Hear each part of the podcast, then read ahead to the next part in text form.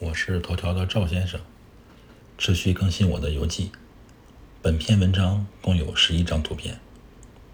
我和老婆从法兰克福机场转火车到卡尔斯鲁厄。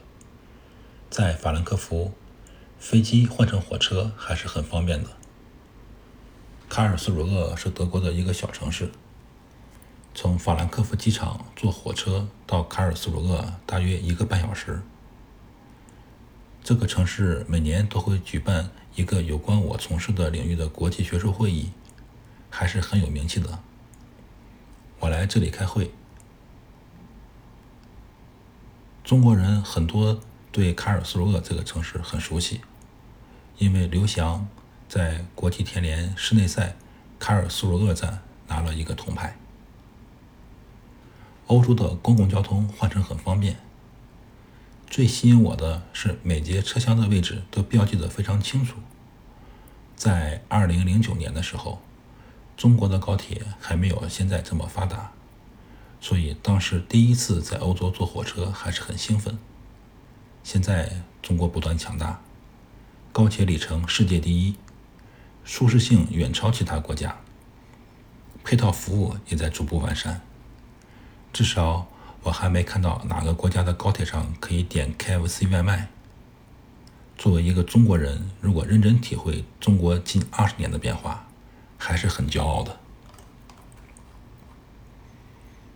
德国火车票分为有座位和没座位两种，可以先买不同级别的火车票，再单独预订座位。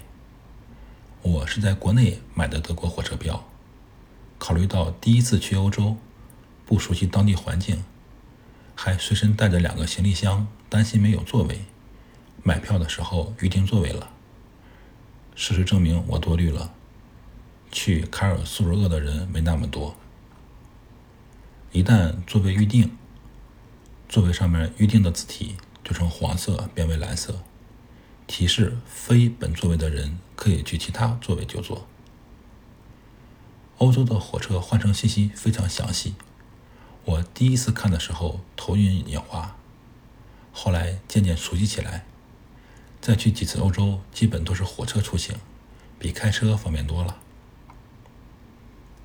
欧洲火车站和机场的旅游中心服务丰富，可以提供免费的地图。我和老婆到了卡尔斯鲁厄，出了火车站就去取了几张地图。卡尔斯鲁厄不大，如果按照面积算。相当于国内一个大的城镇或者一个小的县级市吧。赵先生带着老婆步行从火车站到酒店，也就十五分钟时间，还包括了问路的时间。赵先生在卡尔斯鲁厄就住在这条路尽头的酒店，所谓的三星酒店，实际上条件比不上国内现在的快捷酒店。赵先生。二零二零年四月二十九日。